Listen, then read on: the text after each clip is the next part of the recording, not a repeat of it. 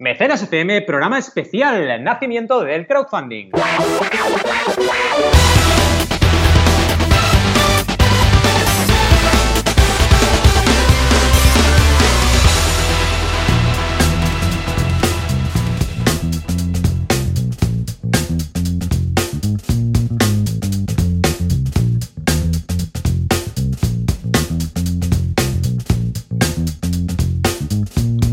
Y bienvenidos a este programa especial de Mecenas FM donde veremos el nacimiento del crowdfunding. Aconteceremos al nacimiento de crowdfuncio, crowdfunding, micromecenazgo, como queráis llamarlo. Esa cosa tan rara que hacemos estos frikis de Mecenas FM y vosotros también como buenos frikis siguiendo lo que hacemos cada semana. Como ya sabéis, aquí estamos Joan Boluda, consultor de marketing online y director de la academia online boluda.com. Y, por supuesto, Valentía Concha, un servidor que soy consultor de crowdfunding. ¿Qué tal, Joan? ¿Cómo estamos? Hola, ¿qué tal? Muy bien. La verdad es que estoy súper contento, súper feliz de hacer este especial. Eh, hemos decidido con Valentí que lo que haremos será hacer estos programas especiales de vez en cuando, eh, cambiando un poco la rutina, hablando del crowdfunding desde distintos puntos de vista. Hoy Valentí hará este especial del nacimiento y el siguiente, que no tiene que ser la semana que viene, sino será un día cuando lo tengamos preparados, yo eh, haré, por ejemplo, un marketing online eh, desde el punto de vista del crowdfunding, o crowdfunding desde el punto de vista del marketing online, por ejemplo. O un día hablaremos solo de precios o este tipo de cosas, que creo que puede ser mm. muy interesante, ¿no? Sí, totalmente. Y además, en este caso, hemos empezado un poquito por el principio, iremos profundizando y, haciendo temáticas cada vez más expertas. Así que genial, tenemos también ganas de que vayas haciendo tus pinitos en estos especiales. Y lo primero, como siempre, es empezar por aquello que nos enamora del crowdfunding desde el año 1997, ¿no? Y os dejaremos enlaces en cada uno de estos comentarios que vamos a hacer, porque eh, en este caso, en virgin.com encontramos el inicio de todo, la génesis de todo el crowdfunding, que fue el grupo Marillion. Y la noticia que os dejamos es cómo Marillion fue pionero en el crowdfunding en música. claro, estamos, hablando... del crowdfunding moderno, ¿no? Es decir, no el concepto que habíamos comentado aquí en alguna ocasión, como la estatua de la libertad o casos eh, puntuales, sino el crowdfunding típico actual, ¿no? Sí, porque a todo eso le falta internet. Entonces, eh, de hecho, este es un debate que siempre, que siempre abrimos, ¿no? Cuando hago formaciones o talleres o ponencias, digo, a ver, yo no digo, no tengo nada contra Extremoduro, al contrario, me gusta su música, pero es que decir que Extremoduro ha sido el inventor del crowdfunding antes que Marillion, cuando recaudó y hizo una colecta popular para hacer un disco, no me parece justo, porque la clave aquí está en Internet. Entonces, eh, si tú no haces algo, una financiación colectiva online, eso no se entiende como crowdfunding, se entiende como colecta, si quieres, colecta o financiación colectiva tradicional, analógica, pero no lo que entendemos por crowdfunding. Y eso es lo importante. Y en el caso de, Marillion, lo importante fue que en el, en el 97, hace 20, años, más de 20 años, los fans del grupo se organizaron entre ellos y eh, financiaron una gira del grupo por Estados Unidos. Eh, es un grupo británico, ya lo sabéis, y lo que hicieron los fans fue, oye, queremos que vengan a Estados Unidos, pues nos organizamos por Internet, compramos una serie de tickets anticipadamente y todo el dinero se lo enviamos al grupo para que puedan pagarse el vuelo, el hotel y todo el espectáculo y podamos hacerlo. Así que fijaos, ¿eh? de hecho, eh, aquella frase de no hay nada inventado casi que es verdad, ¿no? Porque mm. estamos aquí ahora que todavía no hay, porque yo estoy alucinando con esto, todavía no hay una plataforma online fuerte mundial que esté organizando conciertos de esta manera. Es verdad. ¿vale? Es verdad. Y, esto pasó en el 97. Es que ¿dónde estamos? ¿Dormidos o qué? Porque yo lo que quiero decir es, oye, quiero que, yo qué sé, Offspring venga a Barcelona. Pues seguro que encuentro como mínimo mil, dos mil, tres mil o incluso más personas que quieren lo mismo que yo. Entonces, ¿por qué no se hace esto así? ¿Por qué no se organiza de esta forma? Y, se anticipa la, venta de esa entrada para luego organizar todo el festival, ¿no? Sería completamente viable y ya os digo, desde el 97 nos dice esta noticia que, que se está haciendo, ¿no? Y Marillion es el caso ejemplar, ¿no? Ese es el nacimiento. ¿Qué opinas al respecto? Totalmente de acuerdo. Es raro. Supongo que la industria habrá hecho cálculos o el problema es que no los ha hecho, precisamente. Porque, eh, vamos, yo lo veo muy, que encaja muy, muy factible y que creo que puede funcionar muy bien. Es como la semana pasada que comentábamos, mira, no hay esto en web novelas o no hay esto en tal, ¿no? Y creo que el primero que haga esta apuesta, que seguramente debería ser alguien ya propiamente de la industria, eh, se puede llevar una sorpresa muy agradable, sí señor. Correcto. La segunda parte de este especial es hablar de Lola Flores, ¿no? Porque hay como una manía, no sé, sí, es Lola Flores, la faraona, hay como una manía de decir que Lola Flores inventó el crowdfunding, ¿no? Entonces digo, a ver, Vamos a ver, si eh, Lola Flores inventó el crowdfunding, que fue una financiación colectiva sin Internet la que hizo, ¿no? Que lo que dijo es, si una peseta me diera cada español para poder pagar eh, esa conocida multa, ¿no? Eh, que fue de 28 millones de pesetas, unos 170.000 euros, pues si es así, entonces vámonos también más atrás, ¿no? Porque si todo lo que es financiación colectiva sin crowdfunding se considera crowdfunding, eh, sin Internet se considera crowdfunding, pues oye, eh, el funicular de Nuria, por ejemplo, de la Valle de Nuria, se hizo de esta forma. Y si nos vamos más atrás, lo has dicho tú antes, el pedestal de la Estatua de Libertad, que es antes del 82, también se hizo, eh, se hizo gracias a la financiación colectiva de la gente, de los vecinos de allí. Entonces, no, no tiene ningún sentido pensar eso, ¿no? Pero la noticia de gonzo.com lo dice así de claro, dice, cuando Lola Flores inventó el crowdfunding y otros cuatro momentos épicos de la faraona. Pues no, mm, la cosa es así, no inventó el crowdfunding, aunque sí que es interesante conocer el caso por muchos motivos, porque Lola Flores, otra vez, es una persona, fue una personalidad, vamos, súper mediática, con un montón de fans en, la, época, en la época en que estuvo viva y actuando, y eso evidentemente le daba un poder. Y ese poder, evidentemente, lo usó, en este caso, para movilizar a sus fans y que esos fans le dieran apoyo. Así que en esencia, está haciendo lo mismo que hacen muchos grupos de música con crowdfunding hoy en día. Pero repetimos, el tema es que no hay internet, ¿no? ¿Cómo lo mm. ves, Lola Flores? Bien, totalmente, sí, sí, totalmente correcto, factible y es un uso de la CD comunidad, que hemos hablado aquí tantas eh, veces, en tantas ocasiones. O sea que, bien, me gusta, me gusta esta historia por el crowdfunding y el nacimiento del crowdfunding y quién iba a decir que hablaríamos de Lola Flores. En fin, Exacto. curioso. Seguimos porque eh, también hay una noticia que os dejaremos de la ABC que habla lo de extremo duro. Es muy curioso porque ABC dice crowdfunding de éxito, dos puntos, de las papeletas de extremo duro a los partidos políticos emergentes. ¿no? Y habla de, bueno, desde la campaña de Podemos, conocida por crowdfunding, también, ojo, eh, no olvidemos que mm, grandes políticos internacionales como Obama también hicieron crowdfunding en su momento. Y es interesante esta noticia porque sí que nos habla ya de Berkami, Crowdcube, Miranda de Arena, Growly y otras plataformas. ¿no? Así que verdaderamente eh, habla de la génesis del, del, estreno del crowdfunding con Extremoduro. En este caso, hace ese matiz que nosotros hacemos importante de que Extremoduro en realidad no era crowdfunding porque no había internet. Pero luego habla de casos históricos interesantes como eh, todo lo que es el crowdfunding político, que la verdad es que lleva bastantes años ya moviéndose. Y casi te diría también que fueron de los primeros casos importantes y famosos, sobre todo la campaña de Obama, ¿no? Así que muy bien. Y nos habla esta noticia, y es interesante que la leáis, de los diferentes tipos de crowdfunding, recompensas, donaciones, inversión, etcétera, ¿vale? Bien, sigamos porque la historia del crowdfunding, ¿cómo sigue? Pues sigue con plataformas como Artishare y Selavant, de las cuales os dejaremos enlace en Wikipedia, que fueron las primeras plataformas. Claro, al final ves como Marillion hace lo que hace y tú como emprendedor, ¿qué creas? Pues una plataforma, una plataforma que permite a cualquier artista, cualquier músico, eh, crear su propia campaña de financiación colectiva online. Artishare, si nos vamos a, eh, nos vamos a Wikipedia, pues empezó a principios de los 2000, ¿vale? Eh, sigue activa, ¿vale? Eh, tiene un rango Alexa 874.188, así que está bastante a mucha distancia de lo que es Kickstarter, pero bueno, sigue, sigue activa, ¿no? Sigue activa y lo importante es eso. La verdad es que explica muchas cosas, ¿no? De hecho, Artishare, por así decirlo, el inicio de la plataforma fue en 2001 y luego eh, las siguientes plataformas fueron Selavant en 2006, que también nos dejaremos de Wikipedia, y luego Slice the Pie 2007, Indiegogo 2008, Spot As 2008 también, Pledge Music 2009 y Kickstarter 2009, ¿vale? Así que fijaos, la plataforma de recompensas más grande del mundo, Kickstarter, no es ni de lejos la primera que nació, ¿vale? Si nos vamos a la historia de Selavant, eh, también es interesante que la sepáis. En agosto de 2016 empezó y también es una plataforma muy parecida de, eh, de crowdfunding solo en el sector musical, ¿no? El eslogan de la plataforma es muy que es muy interesante, que es tú eres una compañía de música, ¿vale? Tú como persona, ¿vale? es interesante porque pone el, acento en lo que es el empoderamiento que genera el crowdfunding.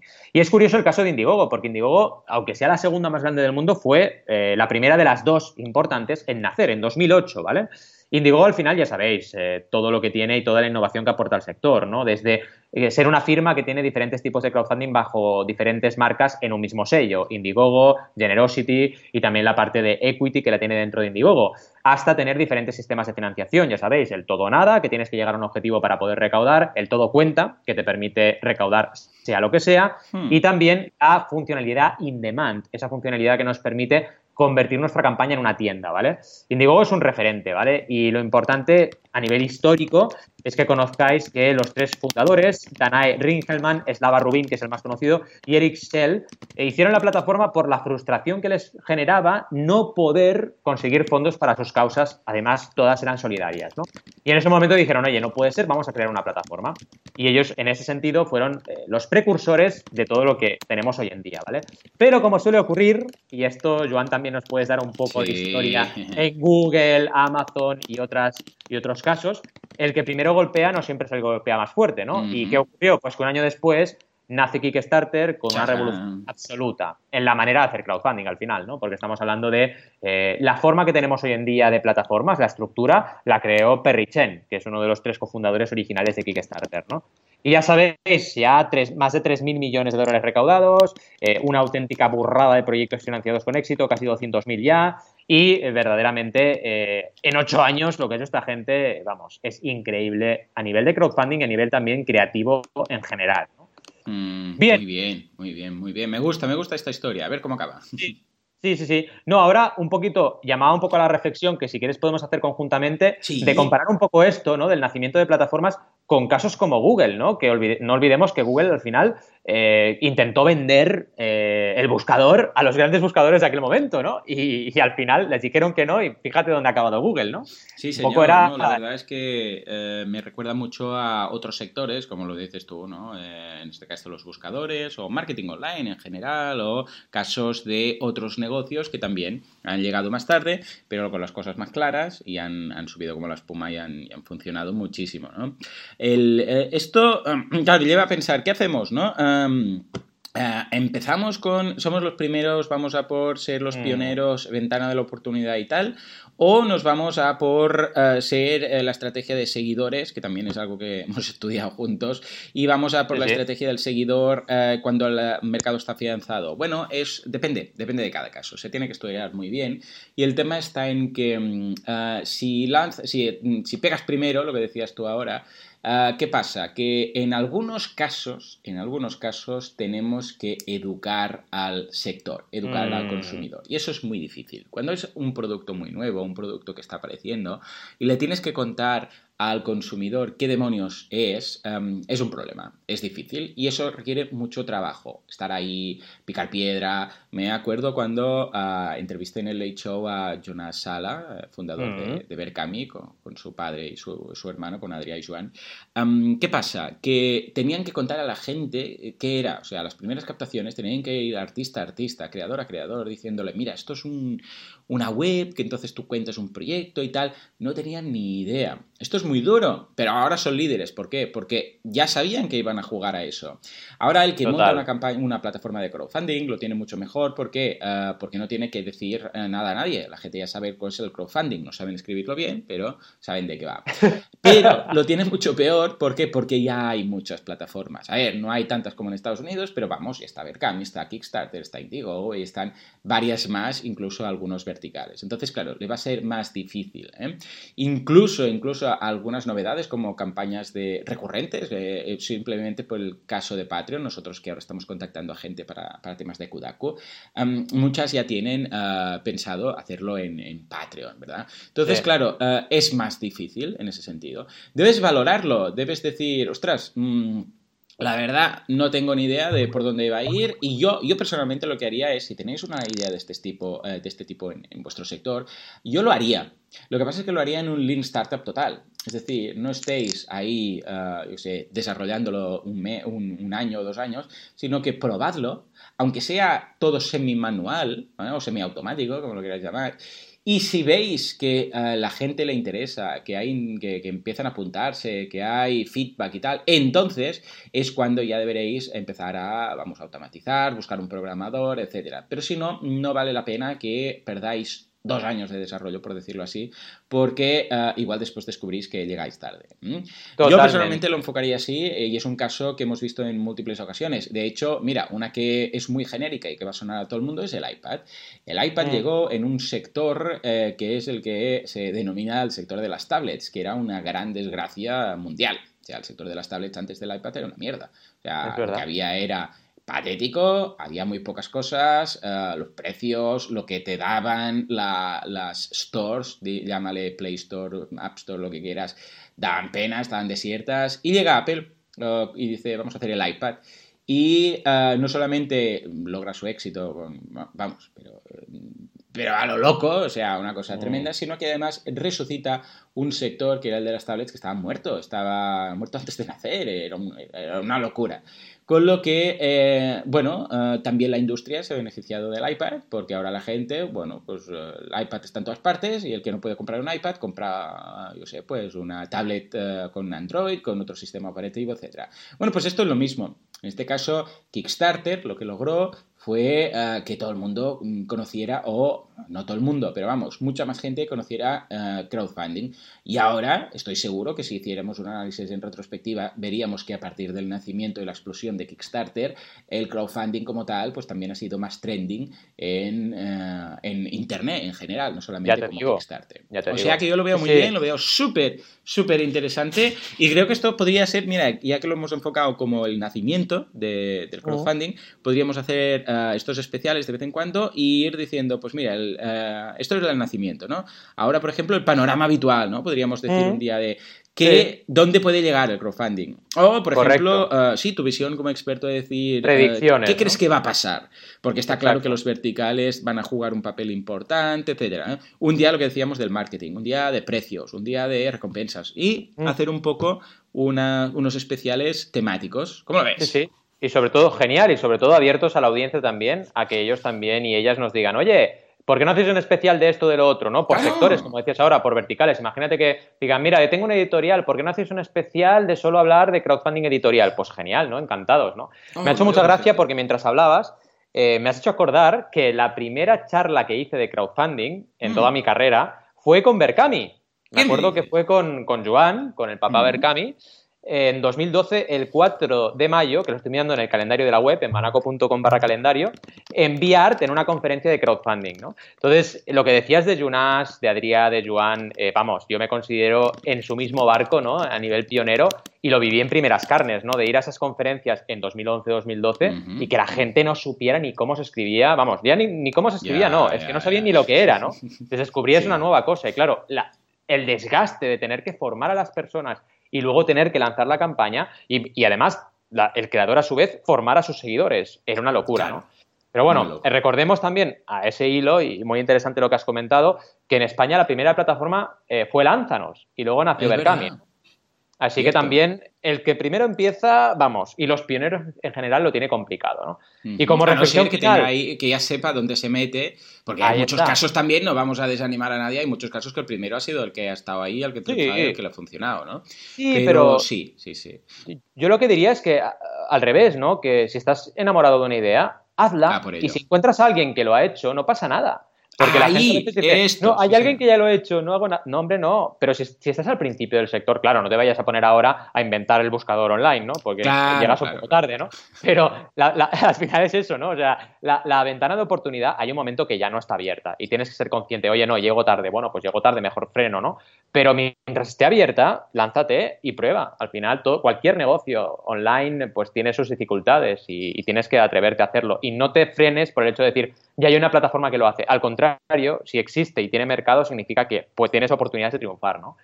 Y lo que te decía, ¿no? Como reflexión final, eh, que me gusta mucho con lo que has comentado de siguientes monográficos, eh, sería, ¿está el mercado del crowdfunding en sus inicios? Yo considero que ya no, ¿vale? Ya no estamos al inicio, pero sí, posiblemente lo que tú dices ahora, ¿no? Estamos en el, sector, en el momento del sector que empieza a generarse verticales, empieza a madurar el sector, ¿no? Sin evidentemente nos quedan muchos años de madurez, pero estamos ahí, ¿no? Y ahí empiezan a salir otras alternativas que ya no son generalistas, porque lo generalista ya está copado por las plataformas principales del mundo, ¿no?